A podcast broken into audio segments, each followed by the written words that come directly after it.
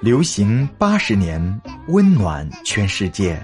欢迎收听由百变叔叔为你演播的《父与子全集》，让您在爆笑声中学亲子沟通，学十万个为什么。吃力不讨好。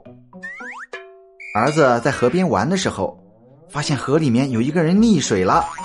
那个人在水里一边拼命的挣扎，一边用嘴在吃力的呼吸。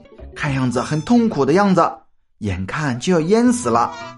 小淘气赶快对爸爸说：“爸爸，你快过来，有人在水里快淹死了。”爸爸一听，赶紧跑到河边，想都没想，一个猛子就扎了进去。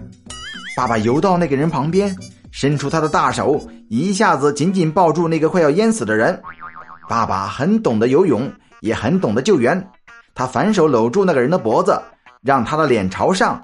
然后自己往岸边游，不一会儿就把那个人救回了岸边。没想到到了岸上，那个人站了起来，不仅没有感谢爸爸，反而给了爸爸两个巴掌。他气呼呼地对爸爸说：“哎呀，谁让你把我拉上来的？我现在正在参加游泳比赛呢！你这样的话，我连名次都没有了。本来我还可以第一名呢。”话音刚落，没等爸爸说话，他就猛地转过身去。又跳入了河中，继续游泳。剩下爸爸和儿子面面相觑，呆若木鸡。